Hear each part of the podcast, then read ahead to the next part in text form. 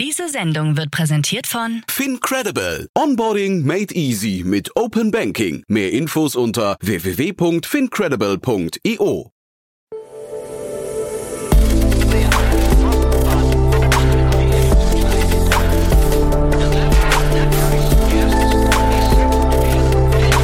Startup Insider Daily. Investments und Exits. Herzlich willkommen zu Startup Insider Daily. Mein Name ist Jan Thomas und das hier ist unser morgendliches Format Investments und Exits. Ihr wisst ja, wir begrüßen jeden Tag hier die wichtigsten Investorinnen und Investoren aus Deutschland, Österreich und der Schweiz. Und wir sprechen über Finanzierungsrunden, über Exits und über alles, was wichtig ist oder wichtig wird aus Sicht der Investorinnen und Investoren. Heute zum zweiten Mal hier bei uns ist Won Yi von Cavalry Ventures und wir haben echt ein cooles Thema besprochen aus UK. Ein Fintech der besonderen Art, würde ich sagen. Das liegt unter anderem an dem Gründer dahinter. Fand ich sehr spannend. Hat Won sich ein tolles Thema ausgesucht mit vielen kleinen und großen Learnings Learnings, die wir noch besprochen haben, die also quasi nicht ganz so offensichtlich sind. Fand ich super, hat mir großen Spaß gemacht, bin gespannt, wie ihr das findet. Hier, wie gesagt, Won Yi von Cavalry Ventures. Werbung. Sei dabei beim HTGF Family Day am 11. und 12. Juni in der Station Berlin. Für zwei Tage voller Inspiration und Business. Tauche ein in ein einzigartiges Netzwerkerlebnis mit bis zu 1500 Teilnehmenden. Erkunde das innovative Seed- und Later-Stage-Portfolio des Hightech Gründerfonds. Lass dich vom vielseitigen Programm inspirieren und knüpfe wertvolle Kontakte. Sichere dir jetzt dein Ticket. Mehr Informationen findest du unter www.family-day-htgf www.startup.de. Startup Insider Daily. Investments und Exits. Sehr schön, ja, ich freue mich. Von Yi ist wieder hier von Cavalry Ventures. Hallo Won. Hi Jan, freue mich wieder hier zu sein. Ja, cool, dass wir wieder sprechen. Wir haben ja vor, ich glaube, so äh, rund drei Monaten haben wir gesprochen, ne? Glaube ich damals Genau. über Machine Learning und heute geht's in die Finanzwelt. Korrekt. Ja, Heute cool. tauchen wir mal in Fintech ein. Ja. Ja, sehr cool. Bevor wir loslegen, ein paar Sätze zu euch, würde ich sagen, oder? Gerne. Also genau, ich bin Investor bei Cavalry. Cavalry ist ein Frühphaseninvestor aus Berlin. Äh, Wir sind äh, oder wir investieren gerne als Lead, Co-Lead in Pre-Seed und Seed-Unternehmen und sind am liebsten dabei der erste oder einer der ersten institutionellen Investoren auf dem Cap-Table. Ja, und das machen wir jetzt aus unserer dritten Fondsgeneration mit einer initialen Ticket-Size zwischen 500.000 und 4 Millionen Euro. Und wir haben dabei jetzt keinen Sektorfokus, aber so drei weit gefasste Investment-Leitplanken sozusagen. Einmal das Produkt ist Software oder sehr stark Software-enabled. Ähm, Das Unternehmen ist aus Europa, UK oder hat den Großteil des Businesses hier äh, lokal und als letztes, es befindet sich äh, in der Pre-Seed-Seed-Phase. Das heißt, es, das kann natürlich auch alles heißen, so Pre-Product, Post-Product, Pre-Revenue, Post-Revenue. Also so, was, was Sinn macht für den Gründer und für uns. Von den Eckdaten her, dann gehen wir mal in das Thema von heute rein. Das würde dann eigentlich von den Eckdaten ganz gut zu euch passen, ne? Das würde ganz gut passen, ja. Da wären wir vielleicht gerne noch früher dabei gewesen, als was jetzt announced wurde, aber genau, ich erzähle mal so ein bisschen. Mhm. Äh, das Thema, was ich mir ausgesucht habe, ist äh, Translucent. Äh, Translucent ist ein aus äh, London stammendes Unternehmen. Das hat letzte Woche verkündet, dass es eine Seed Round in Höhe von knapp 6 Millionen Euro geraced hat. Äh, die Investoren dabei sind Local Globe und Chalvin Ventures. Und äh, beides ja, Top VCs oder Top Early Stage VCs aus London. Also Local Globe kennt man, glaube ich, also ist, kennt man, glaube ich, so vom Hörensagen zumindest. Die haben Unternehmen wie TransferWise im Portfolio oder wie es äh, jetzt an der Börse heißt, Wise und Chalvin Ventures ist auch seit 20 Jahren umtriebig, äh, auch einer der Top Early Stage Fonds aus London. Und die haben zum Beispiel King.com, das sind die Macher von Candy Crush im Portfolio oder Sneak, äh, so, so einem äh, Cybersecurity Unicorn aus den USA. Und äh, genau, was ich äh, vorhin meinte, wir wären gerne noch früher dabei gewesen, ist, äh, das Interessante ist, dass sie vor weniger als sechs Monaten eine Pre-Seed äh, geraced hatten, damals auch von Local Globe und die war auch schon sizable, also die war schon 3,2 Millionen, glaube ich, war die groß und äh, jetzt haben sie ja über 9 Millionen Euro in den sechs, sieben, acht Monaten da aufgenommen. Dann lass uns mal kurz bei der Taktung bleiben. Kannst du die erklären? Also es ist ja schon besonders, ne, dass ihr so ein halbes Mhm. Jahr später mit fast dem gleichen Cap-Table, dann kam jetzt nur Chalven Ventures dazu. Mike Chalven habe ich gesehen, äh, wenn, er so, wenn sie aus, so ausgesprochen werden, ähm, mhm. da äh, ist sogar als Partner ähm, der, der ähm, ich glaube, Boardmember, wenn ich so richtig verstehe. Ne? Ähm, mhm. Also schon mal spannend. Äh, ist das der Hintergrund, dass Sie jetzt so schnell geraced haben oder müssen Sie mehr investieren als ursprünglich geplant? Weil normalerweise sagt man ja so irgendwie 18 Monate oder sogar noch länger soll eigentlich so eine Runrate sein, ne? Ja, ja, ist eine interessante Frage. Ich kann natürlich auch nur mutmaßen. Ich glaube, so zwei Sachen könnten da so reinspielen. Einmal, was du jetzt auch meintest, wenn der Michael Chalven da auch auf dem, im Board ist, der kann dem Unternehmen, glaube ich, einfach inhaltlich extrem gut helfen. Ja, äh, wie, wie, wie sieht die Product Roadmap aus? Wie skaliert man das gut? Und zweitens glaube ich auch nicht, dass sie jetzt äh, in finanzielle Schwierigkeiten äh, reingekommen sind, sondern es war eher so eine positive Investmentrunde im Sinne von, dass sie ihre Apps auf der Plattform schneller ausbauen möchten und schneller live schalten möchten. Also aus der Position der Stärke heraus, ne? Weil vielleicht jetzt nehmen wir mhm. mal die mhm. Brücke zum zum äh, Gründer. Das ist ja, glaube ich, das, wonach ihr dann auch immer schaut, ne? Ein starker Gründer und ich glaube hier das, das Signaling von ihm, was davon von ihm ausgeht, ist super, ne? Ja, absolut. Also der, der Gründer Michael Wood äh, ist ein erfahrener Fintech-Gründer. Ich habe mich jetzt auch äh, vorhin äh, bisschen zu ihm eingelesen. Also der hatte ja das Unternehmen Dext, was ehemalig äh, Receipt Bank heißt, gegründet gehabt. Ich glaube, der war da zehn Jahre dabei und dann für mehrere hundert Millionen Euro äh, an HG verkauft. Also es war einer der größten SaaS-Exits in UK. Und das passt thematisch, glaube ich, auch einfach sehr gut. Also was Dext jetzt irgendwie auf den ersten Blick, was sie machen, ist, die extrahieren Daten aus unstrukturierten Quellen und speisen diese dann in Accounting-Tools wie zum Beispiel Sage oder Zero ein. Und äh, Translucent, wenn ich äh, wenn ich darf, dann äh, erzähle ich das mal. Ein ja, ja, bitte, ja, ja, genau. Weil das passt, glaube ich, so von der Story einfach ganz gut. Translucent, was die halt machen, ist ja, das ist eine Next-Gen Accounting-Plattform, ja, für für für Multi-Entity-Unternehmen was heißt das? Also für Unternehmen, die jetzt zum Beispiel in Deutschland gestartet sind und äh, sagen wir mal in die UK expandieren wollen oder expandiert sind und äh, dann hat jede Entity quasi ihre eigenen Accounting Tools. Ja, das ist dann äh, die Daten sitzen da relativ isoliert in den Ländern und was Translucent jetzt äh, macht, ist es extrahiert alle Daten und vereinheitlicht die so auf einer Plattform, dass es dem Nutzer auf eine intuitive Art und Weise zur Verfügung gestellt wird. Äh, und das meine ich mit der Evolution von Dex zu äh, Translucent. Einmal hat er da ein Unternehmen gebaut oder ein Produkt, das Daten in diesen einzelnen Entities leichter in die Accounting Tools äh, speisen lässt. Und jetzt, wenn man da die Chain so ein bisschen weiterdenkt, dann äh, hat er dann halt ein Produkt gebaut, was wieder wichtige Daten aus dem System extrahiert, vereinheitlicht und dann halt irgendwie dem Headquarter oder dem CFO Office äh, zur Verfügung gestellt wird. Mhm. Und ähm, ich glaube, das ist ein Markt, der wahrscheinlich nach vorne raus noch viel, viel wichtiger wird, ne? Weil ich glaube, dieses, ähm, dass da so eigene äh, Finanzsilos entstehen, das ist fast unvermeidbar, ne? Ja, absolut. Also ich glaube, da, da trifft er quasi eine Zahn der Zeit. Einmal, was du jetzt auch äh, angesprochen hast, die Daten sind sehr isoliert. Also dieses äh, Tools wie QuickBooks und so, die sind super, um das schnell oder, oder um die Finance-Funktion sehr schnell cloud-basiert aufzusetzen. Ähm, letztendlich ist es aber, glaube ich, nicht gut darin, irgendwie über verschiedene Entities einen Überblick zu verschaffen oder irgendwie kollaborativ daran arbeiten zu lassen. Und ähm, klar, gibt's jetzt immer mehr kleine Unternehmen, die diese Tools nutzen und jetzt halt äh, in eine Stage kommen, wo sie international expandieren äh, und äh, dann halt auf Tools wie Translucent angewiesen sind. Und das ist dann ein Schnittstellenthema hinterher, ne? Weil ich habe auch auf der Plattform oder auf der Webseite von Ihnen gesehen, Sie, Sie bilden dann eben die Schnittstellen zu Xero oder zu, zu ja. QuickBooks und so weiter ja. ähm, oder Sage und so, ne? Das sind, glaube ich, so die, also die, die großen haben Sie auf jeden Fall schon, aber ich glaube, es geht dann auch weiter. Datev hatte ich gesehen und so weiter. Das ist wahrscheinlich genau das, was Sie machen müssen, einfach maximal viele Plattformen connecten. Ja, ich denke auch. Also das ist sicherlich äh, das Developer-Thema so, also oder das, was mit am wichtigsten ist. Am äh, irgendwie des Weiteren brauchen die natürlich auch einfach weitere Apps, also mhm. die sie auf dieser Plattform anbieten können.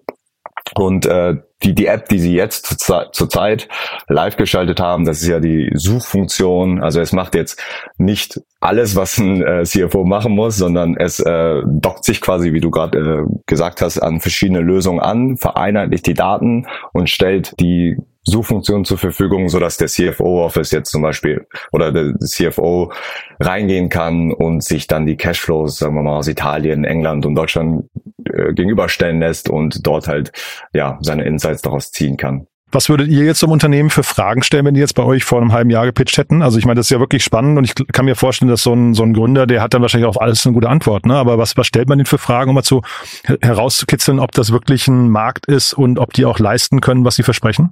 Ja, das ist eine gute Frage. Also es ist immer Case by Case von dem Unternehmen, was vielleicht so eine These wäre, die wir validieren wollen, also müssten, wäre zum Beispiel einmal, was ist eigentlich der Need äh, bei dem Customer? Und das hatten wir jetzt gerade jetzt äh, angesprochen. Es ist alles isoliert und ähm, ich glaube, das ist, wäre ein Diskussionspunkt, wo wir tiefer hineingehen würden. Ähm, was ist halt die Produktthese, ne? Also der Need bei dem Kunden.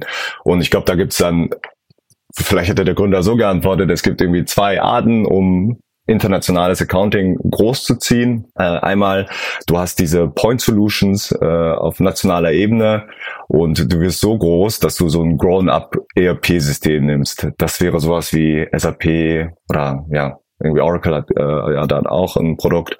Ähm, oder zweitens, äh, du hast die Daten in den Silos und setzt irgendwie manuelle Workarounds um. Das heißt, äh, du hast halb automatisierte Tracking in Excel-Sheets oder halb automatisiertes Extrahieren aus den Excel-Sheets und stellst das äh, dem, dem Headquarter oder dem CFO in dieser Form zur Verfügung. Ja, also und dann hätte der Gründer eventuell gesagt, ja, das hat beides äh, große Nachteile, wenn man jetzt drüber nachdenkt. Irgendwie so ein, so ein Grown-up ERP-System ist extrem teuer. Einmal extrem teuer am Laufen zu halten und auch extrem teuer, um das zu integrieren. Das sind mehrere Monate, die da irgendwie ähm, draufgehen.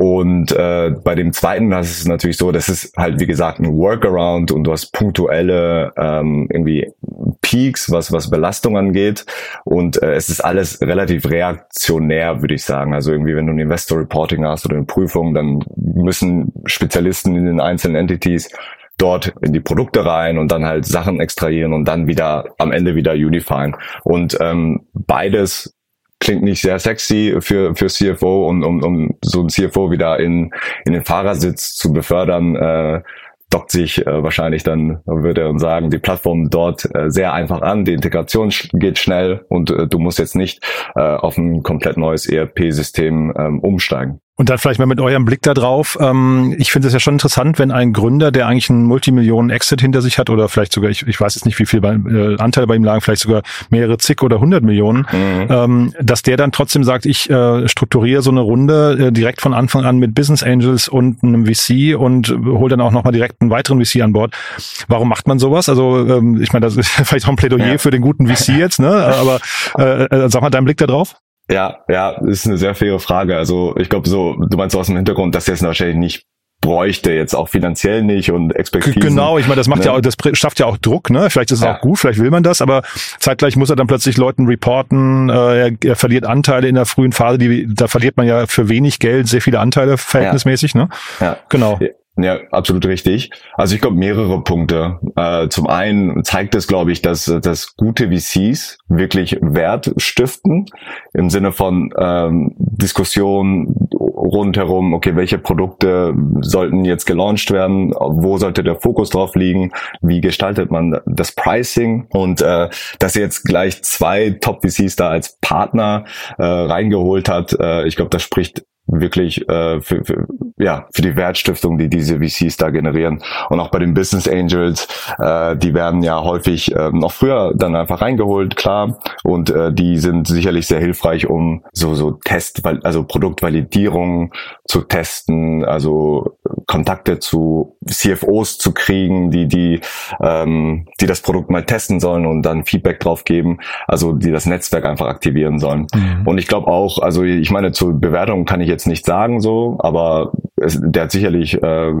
viel diluted. Aber letztendlich, wenn man daran glaubt, dass das Unternehmen mit dieser Hilfe schneller zu einer Milliarden unter, äh, irgendwie Bewertung kommt, mhm. dann, dann rechnet sich das am Ende natürlich. Und das kann natürlich hier sein. Ne? Ich, ich, da fehlt mir jetzt natürlich die Fantasie nach vorne raus, aber das könnte auch schon so ein Bereich sein, wo es hinterher nicht viele Wettbewerber äh, koexistieren können. Ne? Also dass es dann wirklich sein kann, man baut hier die Best-in-Class-Lösung ähm, als einziger oder ja, also vielleicht ist das sogar ein, sogar ein Winner-Takes-it-all-Markt hinterher, ne? Ja, es könnte dahin quasi tendieren, ob es, also ich meine auch bei, bei, bei den großen Lösungen gibt es natürlich verschiedene Anbieter. Äh, dementsprechend würde ich so ein bisschen widersprechen. Also ich glaube, It All Market ist es nicht. Es ist ähm, sicherlich eine horizontale Lösung. Also der muss da ähm, der Michael Wood oder das Unternehmen müssen da sehr, sehr, sehr viele Unternehmen von sich überzeugen, mhm. ähm, um, um so, so ein Tool halt auf eine gewisse Größe zu bringen.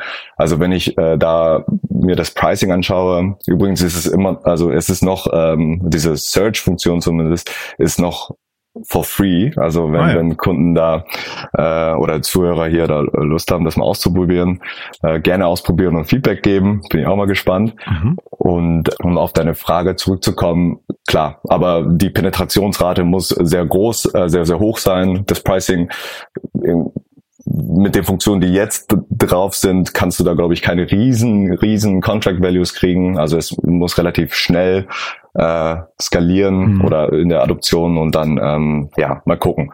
Äh, je nachdem, was für Apps da noch draufkommen, kann natürlich auch der Contract Value hochgehen. Ne? Aber letztendlich glaube ich auch, dass es eine horizontale Lösung ist. Das war aber auch nur mein, mein Blick darauf, dass vielleicht die Geschwindigkeit hinterher deswegen so relevant ist, weil man halt eben versucht, möglichst schnell, sag mal, ne, Landgrabbing oder wie, wie man es dann nennen möchte, also dass man halt mhm. versucht, Marktanteile zu bekommen. Ich könnte mir halt vorstellen, wenn man dann einmal tief drin ist und verankert ist in den Prozessen von einem Unternehmen, dass, dass dann halt möglicherweise auch der Wechsel zu anderen Tools, gerade weil das Pricing, also für mich wirkt das nicht besonders teuer, was sie hier anbieten. Ne? Das ist ja, ja. Äh, 120 Dollar irgendwie für Unlimited Entities. Das klingt jetzt nicht nicht besonders aggressiv, finde ich, ne? Nee, super günstig. Ja. Also muss man sagen, so. Ich glaube, das ist ja sicherlich dann auch eine Strategie, die sich ausgesucht haben. Mhm. Und ich glaube, was du gerade meintest, das ist auch sehr wichtig, ja. Die kommen da rein, docken sich an und sind so tief in den Workflows, dass die äh, halt, äh, oder dass es, dass die Plattform nicht mehr, also dass der Kunde die Plattform nicht mehr wechseln will. Mhm. Und dann, wenn man die ganzen Apps nochmal draufsetzt, dann äh, werden die sicherlich auch andere Preispunkte in der Zukunft mal verlangen.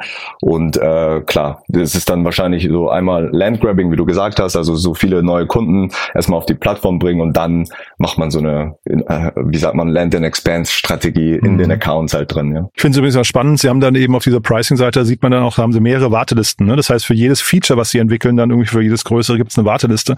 Darüber mhm. Kriegen sie natürlich einen super, ein, äh, also quasi einen super Spiegel für die Bedürfnisse der Kunden. Ne? Also man sieht halt sofort, ja. was ist, was ist eigentlich für den Kunden am attraktivsten. Ja, finde ich auch. Also das ist, glaube ich, äh, sehr, sehr clever, wie die die äh, Prioritäten der irgendwie Developer Power dort äh, aufteilen wollen. Und mhm. ähm, ja, wie gesagt, die VCs haben sicherlich eine gute Rolle äh, gespielt da, aber man finde ich, alles ist sehr stimmig äh, bei, bei dem Unternehmen und das liegt sicherlich auch an den super starken Gründer. Cool.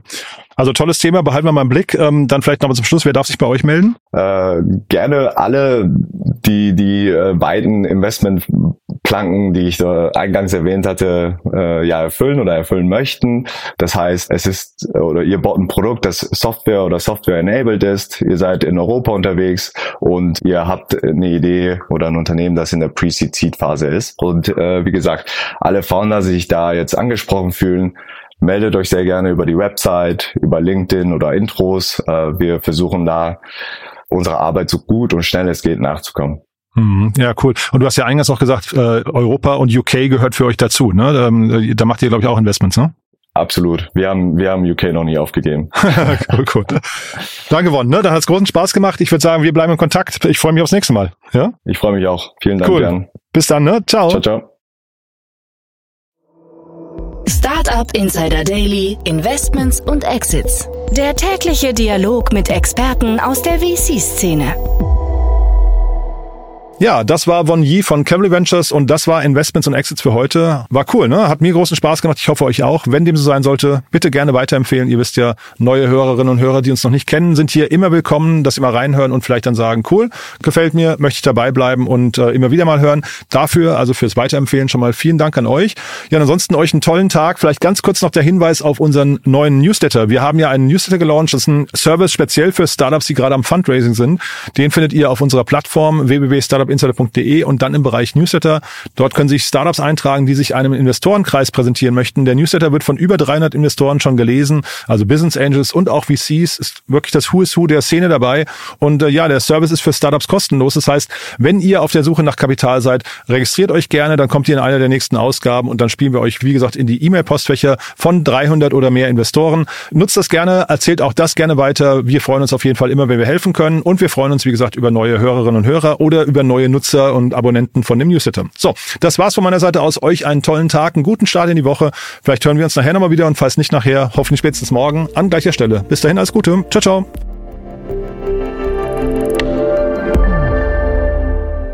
Diese Sendung wurde präsentiert von Fincredible. Onboarding made easy mit Open Banking. Mehr Infos unter www.fincredible.io.